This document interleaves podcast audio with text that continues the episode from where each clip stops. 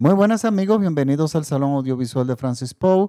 Yo soy Francis Poe y les doy nuevamente la bienvenida a mi espacio, un podcast donde yo hago recomendaciones de películas en plataformas digitales, pero películas cuyos directores abrazan el cine como una expresión de arte.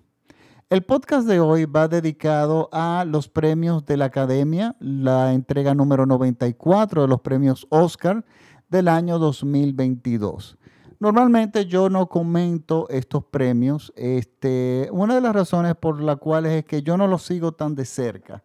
Eh, si bien yo reconozco que todos los premios son importantes, el Oscar es trascendental porque empuja mucho a las películas eh, y además hay una gran tradición de seguir estos premios, aunque hay premios que para mí son mucho más eh, serios como son los del Festival de Cannes, el Oso de Berlín, los Goya en España, eh, y hay muchísimas eh, eh, ceremonias de premios y festivales que son importantes y que la industria del cine los necesita. Yo no siempre los sigo todos. Yo gradualmente voy viendo las películas como van saliendo y como me estoy, yo me especializo básicamente en las plataformas digitales, pues eventualmente las películas no llegan inmediatamente, pero sí cada vez más rápido a las plataformas digitales. Y de hecho ya llegan, muchas son, llegan de forma inmediata. Apenas duran dos semanas en cartel cuando ya, cuando pasan a las, a las distintas plataformas. Miren, este, yo usualmente, una de las razones también por la cual no veo los premios Oscar es que se acaban muy tarde, se acaban más, usualmente pasado las medianoche en mi país. Es muy tarde para mí, son muchísimos premios. Eh, y bueno, yo decido al otro día verlo con calma en YouTube también tengo un problema que es que yo no tengo telecable ni televisión nacional, yo lo que tengo es eh, internet y lo que consumo es streaming. Y usualmente las entregas de premios no están disponibles en streaming, al menos que tú estés suscrito a, uno de los canales que, eh, que pasan los Óscares. Por lo tanto, yo no tengo prisa, yo usualmente lo veo al día siguiente. Pero ayer me quedé por varias razones. Número uno, hice una larga fiesta al mediodía, o sea que tenía un crédito de horas de sueño, por lo cual me pude dar el lujo de verlo. Pero aparte de eso, porque la ceremonia prometía ser más corta. Había muchos premios que lo iban a dar en una ceremonia separada. Eso yo me lo encontré bien, un poco injusto para algunas de las categorías que eligieron para esto, pero bueno, yo me lo encontré eh, relativamente bien y dice, dije, bueno, déjeme verlo.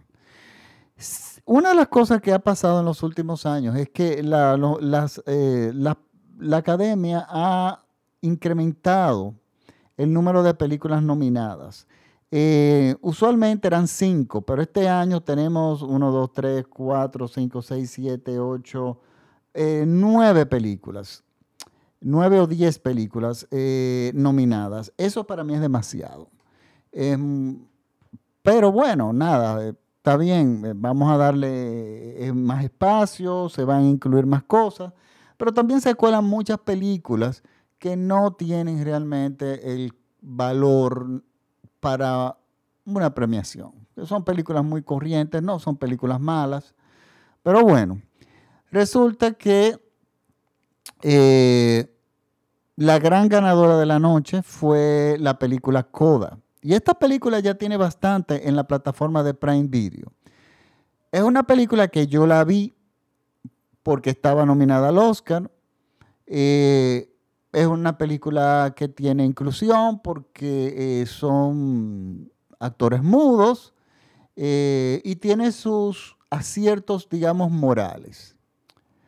Pero la película es una película sosa es una película, un semi-melodrama, como diría, como dijo un amigo mío que comentó en, eh, en mi página de Instagram, en mi cuenta de Instagram. Y efectivamente la película a mí ni fu ni fa. O sea, no es una película que a mí me gustó, es una película muy correcta, muy de academia, eh, no toma riesgos narrativos de ningún tipo, eh, son personajes muy rebuscados, o sea, todo muy por un librito.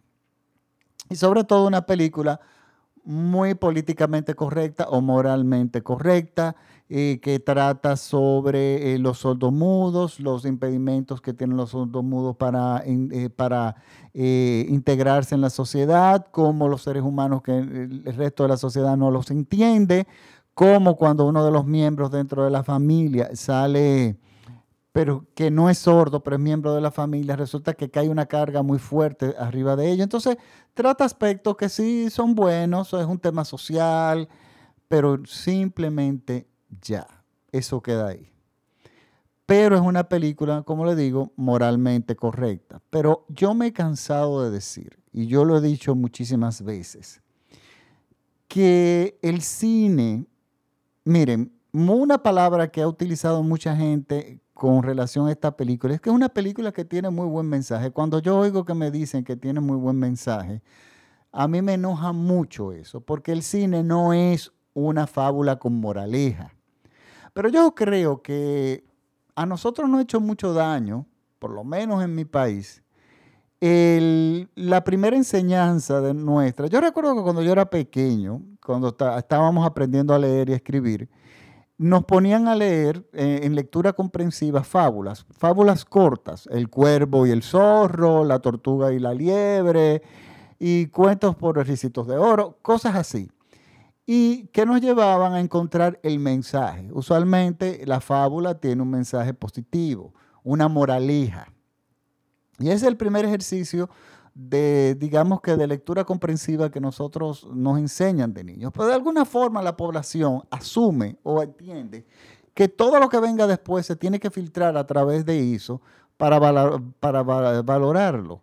Y estamos hablando de que todo tiene que tener un mensaje, todo tiene que tener una, eh, un, un, buen mensaje de integración. Señores, cuando, si una película no hace sentir cómodo moralmente, eso no quiere decir que esa es una película de buena calidad, que eso es arte. El cine que se premia, se entiende que debe ser cine de arte.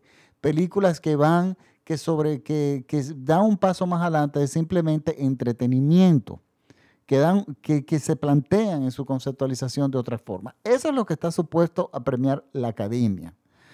Pero a la academia le encanta, siempre le ha encantado darle eh, prioridad a estas películas que son olvidadas siempre por la historia.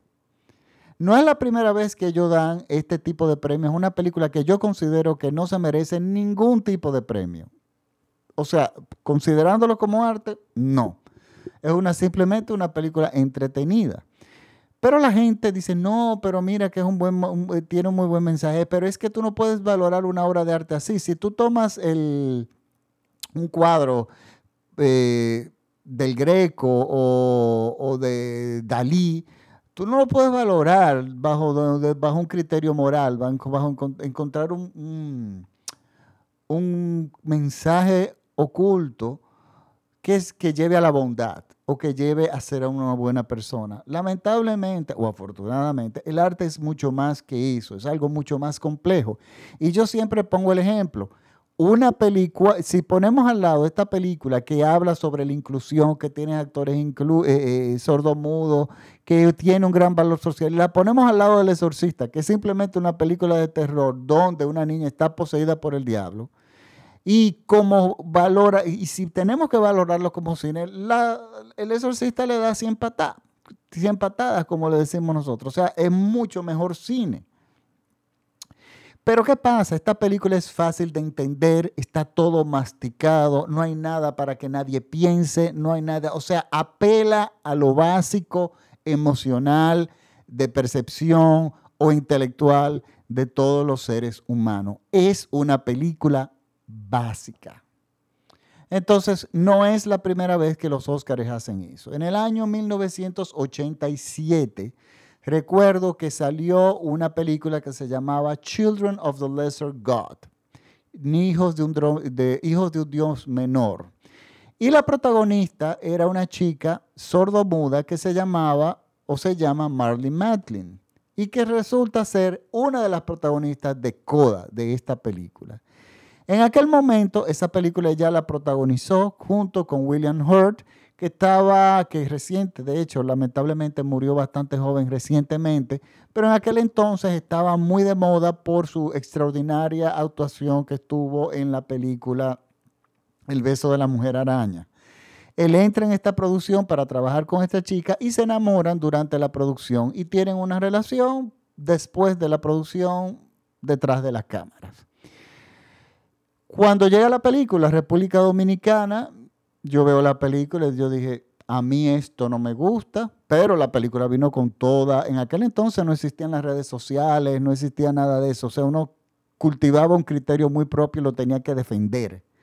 No había muchas influencias de, no habían influencias que pudieran de repente afectar tu decisión personal. No, en aquel entonces, en aquel entonces uno tomaba una decisión bajo criterios propios.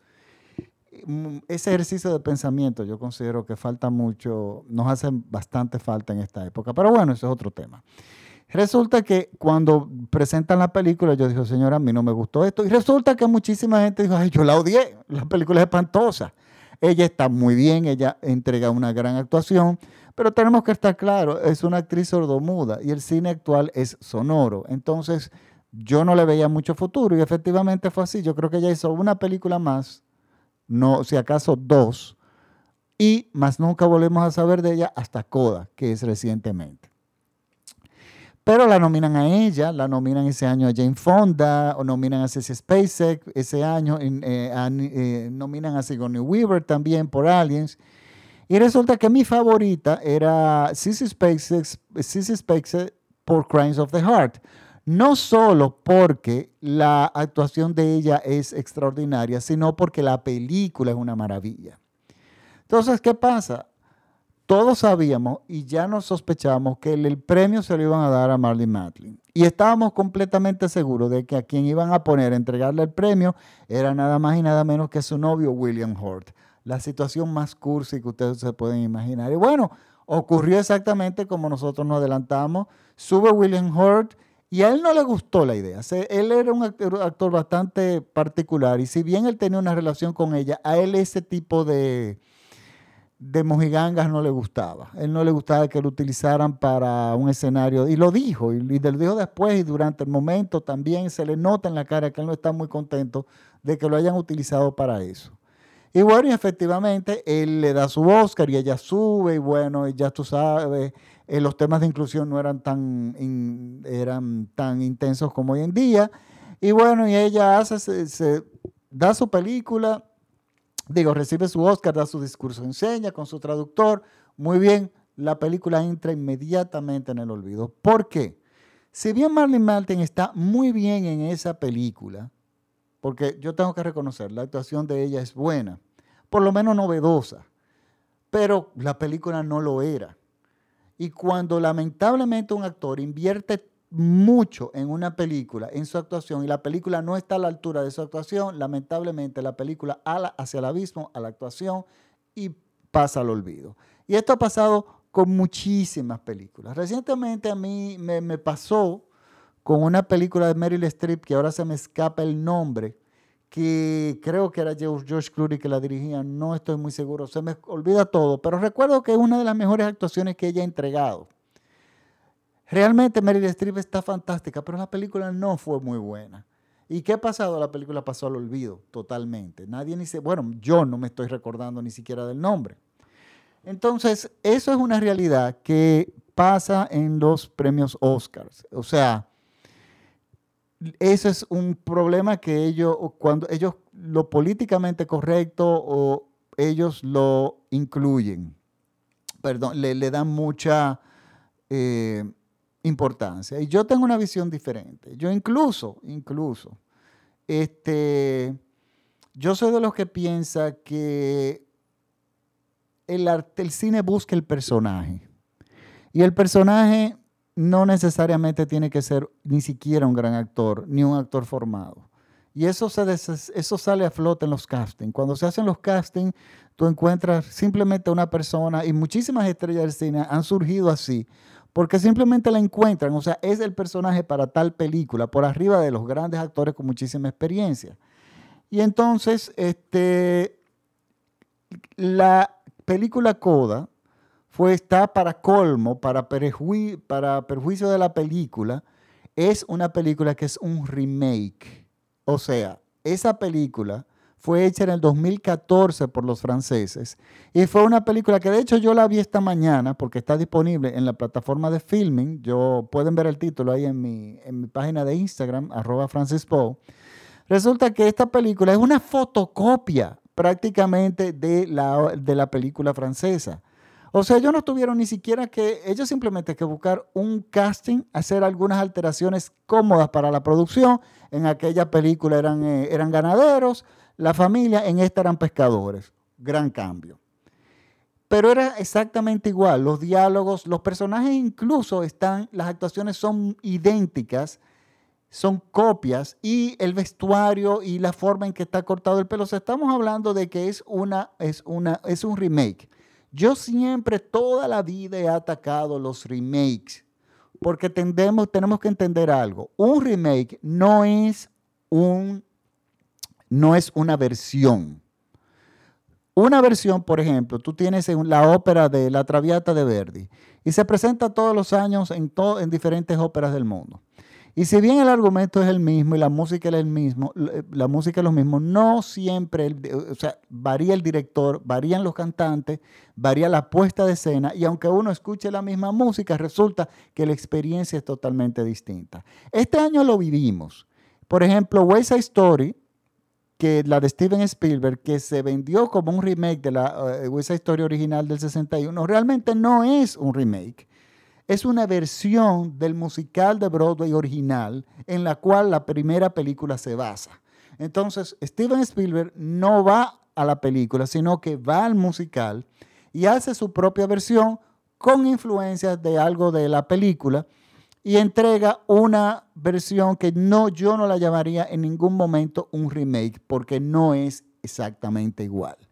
Pero copiar una película primero es una crisis de de creatividad enorme, porque yo, o por lo menos de apostar a los talentos, porque estoy seguro que en Estados Unidos hay muchísimos guionistas con gran, dispuestos a, con grandes guiones, pero simplemente prefieren hacer, apostar a un remake, una película que fue exitosa en otro país, copiarla para volverla a ser exitosa en su país. Pero lo peor es que los premios Oscar la premian. Entonces eso es una decadencia. Para mí los premios vienen decayendo en ese sentido muy fuertemente.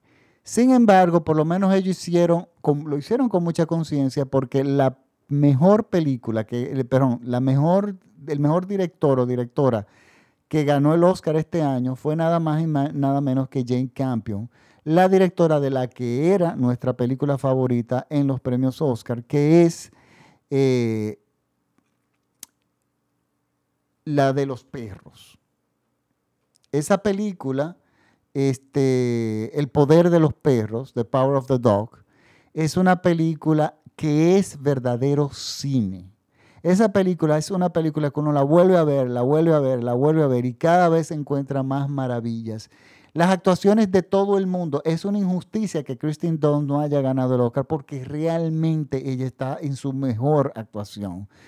Eh, este actor, eh, Jennifer Comenbach, está magistral, porque es un papel muy difícil para lograr, de lograr. Primero, él es un actor británico, tiene que convertirse en un personaje vaquero de los Estados Unidos, creo que del sur de los Estados Unidos, tiene que adoptar un acento, tiene que adoptar el personaje, es una persona que, miren lo interesante del papel de este, de, de este personaje. El personaje tiene que adoptar un personaje con el cual presenta a la sociedad, con el cual se desenvuelve un personaje brutal.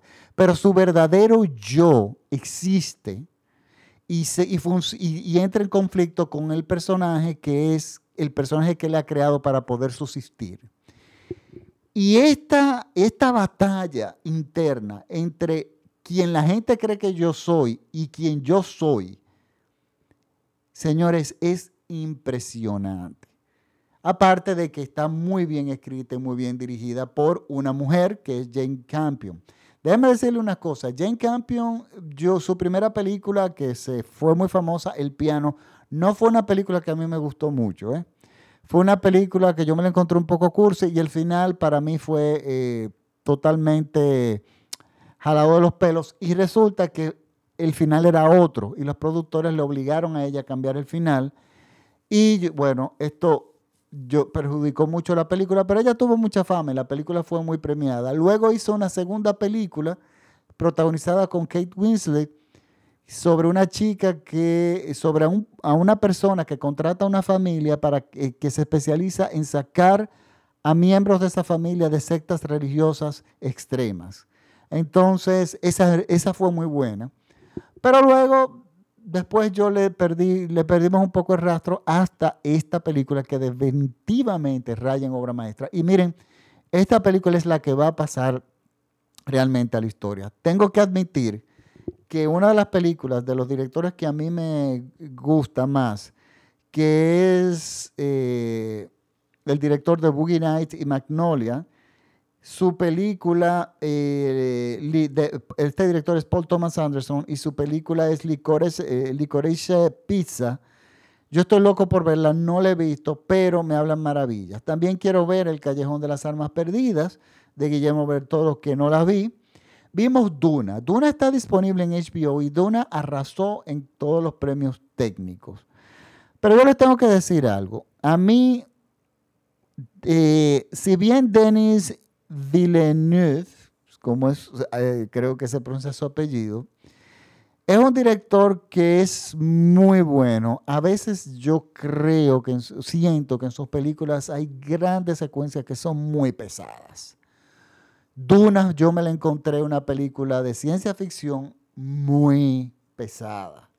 Ahora, todos los premios que se ganó, salvo el de la dirección de fotografía, que yo creo que hay trabajos superiores, yo se los merece. O sea, el sonido, la musicalización es muy buena, todos los aspectos técnicos de esa película realmente son totalmente aplaudibles.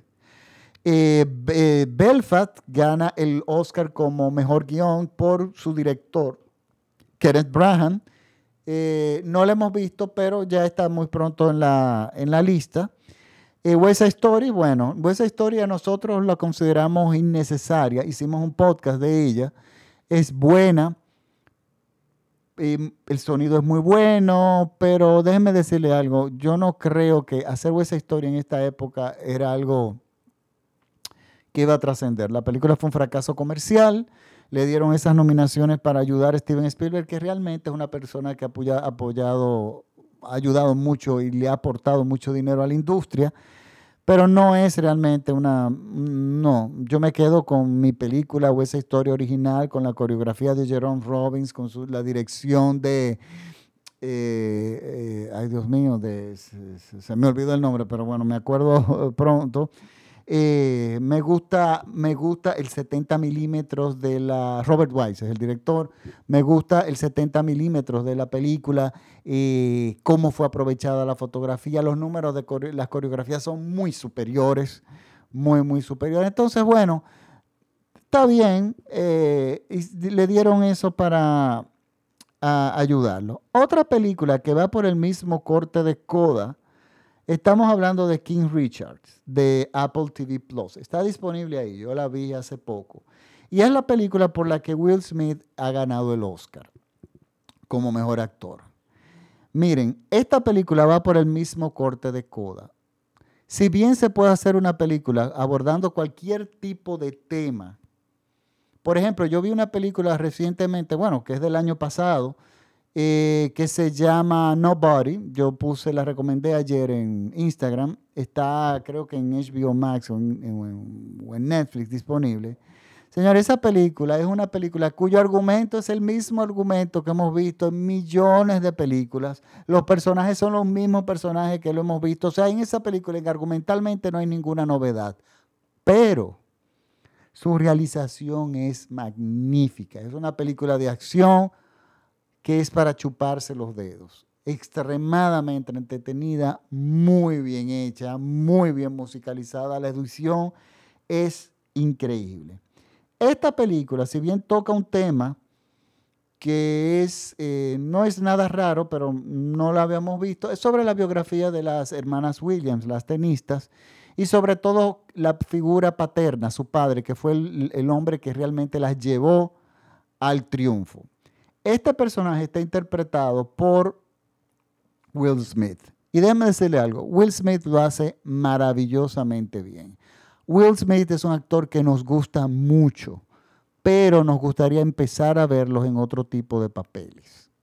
Esta película, él sabía que le iba a dar el Oscar. Él conoce muy bien la industria. El guion, así como el de Coda, es moralmente muy correcto. Es la historia del padre luchador que entrega toda por sus hijas y las hijas con muchísimo trabajo y con todas las adversidades habidas y por haber, se convierten en dos grandes estrellas del tenis y triunfan.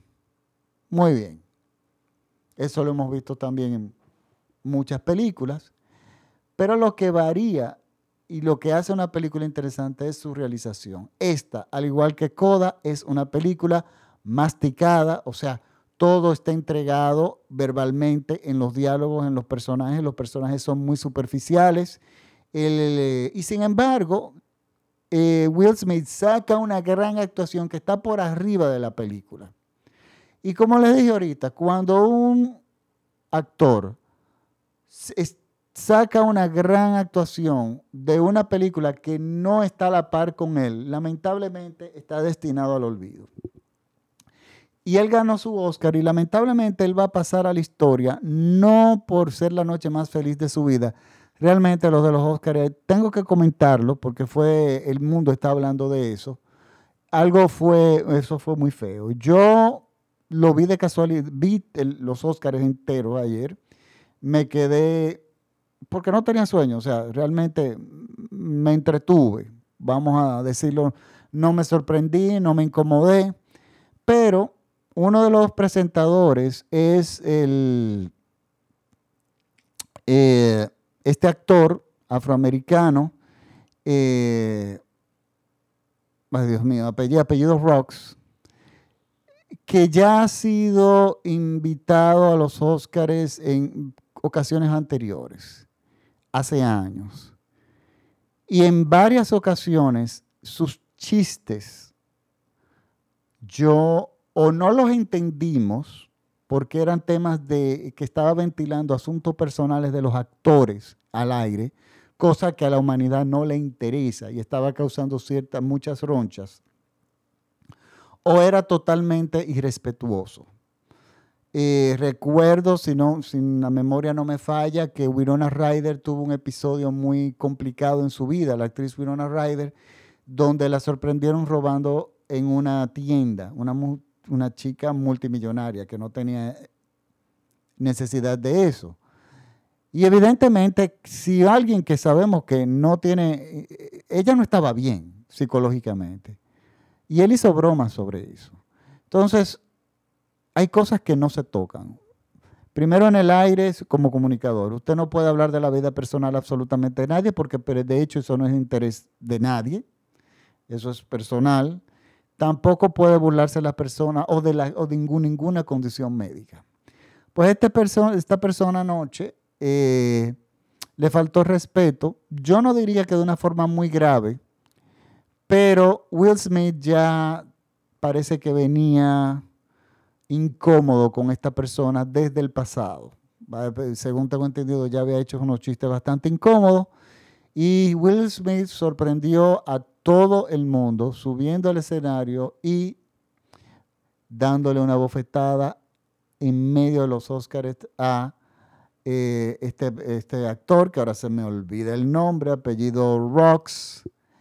Entonces, eh, Chris Rocks. Chris Rocks. entonces, miren, el mundo ahora mismo está dividido con ese tema. Poco tiempo después del episodio le dan el Oscar a Will Smith como mejor actor. Y si bien yo considero que es algo excesivo, por algo es que no se debe uno burlar de las condiciones físicas de nadie o de las condiciones médicas absolutamente de nadie, mucho menos en el aire. En mi país hay un decir que dice el corazón de la uyama solo lo conoce el cuchillo. O sea, solamente quien está dentro y que llega a lo más profundo de ese núcleo familiar sabe realmente qué es lo que está pasando. Todo el que está afuera puede teorizar, pero el que sabe es el que está realmente dentro. Y bromear sobre algo que usted no conoce o sobre, sobre situaciones que son delicadas, mm, por eso es, existe una base ética de que eso no se debe hacer para evitarse exactamente este tipo de situaciones. Es muy lamentable que Will Smith sea recordado por este episodio. Al mismo tiempo, tenemos que recordar que los Óscares son escuchados por millones de personas. De esos millones de personas que hacen sintonía con los Óscares, Miles son personas que tienen condiciones médicas que de repente se le ha caído el pelo por quimioterapia o por cualquier otro tipo de condición. Y quien está viendo los Óscares no busca encontrar sus problemas, sino busca realmente evadir y ver y pasar un buen rato, que es de hecho la intención de los Óscares. Este, yo creo que la academia va a aprender finalmente, porque ya se le había hecho la crítica, pero lo habían ignorado, yo creo que la academia finalmente va a entender de que estos, los próximos invitados tienen que tener límites. Hay personas que dicen que este evento va a arruinarle su carrera. No, eso no va a ser verdad. Porque eh, Will Smith no es una persona que va a los Oscars solamente, él es un actor. Y si Marlon Brando, que violentó a todo el mundo que podría violentar. O sea, Marlon Brando era un actor extremadamente complicado y de hecho rechazó el Oscar un día. Eh, que por el abuso de los norteamericanos a los indios nativos y mandó una, indiana, eh, eh, una nativa norteamericana a rechazar el Oscar y dar un discurso que al final se supo que no era india nada. Este, y, y la carrera de Marlon Brando no se destruyó. Él se destruyó económicamente, pero después de eso, él vino, hizo Apocalipsis Now, hizo... él le fue muy bien. De hecho, no, ya, y eso que era el ocaso ya de su vida y su, carrera. Por lo tanto, no, eso no va a afectar para nada. Él va a encontrar muchas personas que, se van a sentir defendidas por él, que se sintieron ofendidas por ese tipo de, de insultos. Y yo creo que es una lección para todos nosotros, y sobre todo todos los que tomamos un micrófono, eso me incluyo yo mismo, de que uno tiene que tener cuidado, mucho cuidado con hacer burlas sobre lo que uno, sobre condiciones médicas, porque realmente uno no sabe. Y sobre todo no se debe hablar también de la vida personal de los actores eh, ni, de, ni de colegas. Eso es totalmente antiético. En otros términos, para concluir, eh, estuvo nominada también, eh, bueno, como mejor actriz. Eh, gana Jessica Chastain por Los Ojos de Tammy Faye. No la hemos visto, pero realmente dicen que la gente unánimemente dice que se lo merece. Estuvo nominada Olivia Colman, que nos encanta, por La hija oscura. Estuvo Kristen Stewart por Spencer que la vamos a ver muy pronto. Nicole Kidman por, por, de Ricardo, que yo considero que su actuación es extraordinaria y de hecho la película es extraordinaria también. Es buen cine, aunque la gente se esperaba otra cosa. Eh, pero sin embargo, la película es una película que sí, que yo la valoro muchísimo. Y estaba Penélope Cruz por Madres Paralelas. Ella estaba segura que ella no iba a ganar. Y es porque no es solamente que es la, es realmente la actuación de ella es buena, ella es una gran actriz, pero la película es la película realmente más floja de Almodóvar. Muy mala, a mí no me gustó, honestamente, y lo he dicho muchísimas veces. Los momentos musicales fueron hermosísimos, la canción eh, de Encantado que compuso Lin Manuel Miranda, que fue interpretada en los Oscars, es una canción preciosa, yo no me termino de dejar de admirar por, del talento de este de esta persona, es un orgullo realmente latino. Y básicamente esos son los comentarios que yo realmente quería dejar. Los Óscares, yo me enfoco, prefiero el Oso de Berlín, prefiero Cannes, prefiero otro tipo de cine, eh, realmente, el, el, Festival de Toronto.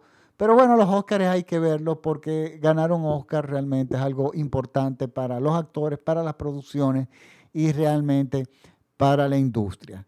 Bueno, estos son este, mis comentarios. Este, yo les recomiendo que, insisto, en que vean la película El poder, el poder del perro. Pero, óiganme una cosa, es una película profunda. Tienen que tomarle, saber catar la profundidad. Y por supuesto, desligarse de ese ejercicio de infancia, de encontrar la moraleja en la fábula, porque, señores, el cine no es eso. King Richard es una película de moralejas, pero eso no hace que el cine sea bueno. El arte no, gracias a Dios, no depende de los, del contenido moral para desplegar su calidad. Pero Incluso hay películas que son muy malas, que tienen muy bien un contenido moral, una moraleja muy bueno, y la gente se, le da miedo decir que la película es mala. No, señores, hay películas que son espantosas. Honestamente, a mí, King Richard y esta película son buenas películas, buenas, pero parecen más películas de televisión que realmente películas de cine. Y lo que yo no le perdono a la academia es que a un remake de una película reciente francesa, le den el Oscar a Mejor Película. Eso es un caso grave, grave, grave de originalidad. En términos generales, también la, la, ceremonia fue muy inclusiva. Yo creo que se pasó de inclusivo, era todo eh, afroamericano y latino. A mí me hubiese gustado que las cosas fluyeran de una forma más normal, que haya una inclusión donde realmente se vea todo el mundo interactuando y formando parte de algo y no que se haga una presión mediática para que se haya eh, que haya inclusión, porque inmediatamente uno hace, recalca el hecho de la inclusión, uno está segregando y uno está dividiendo. A mí me hubiese gustado ver actores afroamericanos, actores latinos, actores chinos, a todos lados, porque eso enriquece el cine. Miren, una de las cosas que está pasando actualmente con el cine, y es que la industria del cine, incluyendo Hollywood, no ha terminado de entender es que con el tema de las plataformas digitales, que en un futuro yo, yo proyectaba eso de 10 años, iba a ser lo que iba a dominar el cine. Pero resulta que con la pandemia se convirtió en 24 horas en, la, en el medio preferido de ver cine. ¿Y qué pasa? Todas películas, eh, podemos ver películas hechas en Turquía, la puedes ver en Alaska. O sea, ya ese tema de, distribución y de control y de dictadura de mercado se rompe con las plataformas digitales. Entonces ahora todo el mundo compite. En mi país, por ejemplo, la República Dominicana, hay una obsesión y hay un fanatismo enorme con el contenido turco, películas turcas, telenovelas turcas. Mis hermanas se saben los nombres de todos esos actores turcos que ustedes se pueden imaginar. Mis compañeras de trabajo también. Esto ya Hollywood no suena. Y, no solamente de eso, sino de países extraños, o sea, porque el cine ya está globalizado. Y eso es bueno porque eso enriquece. Entonces, yo eso no lo veo mal. Yo creo que los Oscars deberían, ya empezaron a dar pasos tímidos, incluyendo películas, por ejemplo, Kodak es una producción de Amazon. Y yo, eh, parece, eh, desde el primer momento estuvo, creo que en las salas de cine y en la, y en la, y en la plataforma eh, Prime Videos yo creo que estaban simultáneamente. Entonces, bueno, ya ellos empezaron a poco a poco a buscar la forma de adaptarse. Recuérdense que Darwin decía que el que sobrevive es el que se adapta, no el que sea más grande. Y eso lo estamos viendo. Lo está viendo, miren, señores, el propio Almodóvar, que fue uno de los grandes abanderados que se opuso a las plataformas digitales, que defendía las salas de cine, porque su productor El Deseo es ahí donde se desarrolló y es un director que a pesar de estar, haber hecho películas muy serias, es un director que le va muy bien en la taquilla. Resulta que sus dos últimas películas fueron unos fracasos comerciales. Entonces ya tiene problemas financieros. Entonces ya está considerando hacer lo que ya Woody Allen hizo, que es brincar a las plataformas digitales. Y lo vamos a ver prontamente haciendo una película en Estados Unidos. Yo no, algo que él siempre dijo que no lo iba a hacer, yo no me lo imagino haciendo una película en Hollywood, pero bueno, evidentemente se tiene que buscar la forma de adaptarse y resulta que súbitamente todas sus películas que eran dificilísimas de encontrar en plataformas digitales ahora están todas disponibles a dos dólares, estaban recientemente en la tienda de iTunes. O sea que el futuro del cine es eh, las plataformas digitales y ya incluyendo con los Óscares de hoy día, los estamos viendo. Las salas de cine yo no creo que desaparezcan, pero van a quedar para determinado tipo de películas eh, y, van y definitivamente se van a reducir. Pero bueno, ahora sí me despido hasta la próxima semana. Muchísimas gracias por la sintonía. Espero tenerles un podcast. No estoy, quiero pedirle excusa, no estoy siendo muy regular con los podcasts por el tema de que estoy teniendo problemas entre eh, los horarios de trabajo y los horarios de poder ver material. Entonces estoy ahí como en 13 choques que tengo que tomar un nuevo ritmo que después de la pandemia no he podido tomar en plenitud. Eh, y, como siempre le digo, yo quiero ver películas que tenga algo que decir. Pues bueno, ahora sí me despido de ustedes. Recuerden seguirme en mi cuenta de Instagram, arroba Francis Este programa se transmite en todo México vía radiola.com.mx. Un saludo a mi audiencia en México que me pueden seguir en mi página de Facebook, el Salón Audiovisual de Francis Poe, donde yo cuelgo no solamente los podcasts, sino información de cine, interesante de cine en, en general y algunas veces enlaces a películas gratuitas. Pues bueno, ahora sí me despido. Muchísimas gracias por la sintonía. Chao.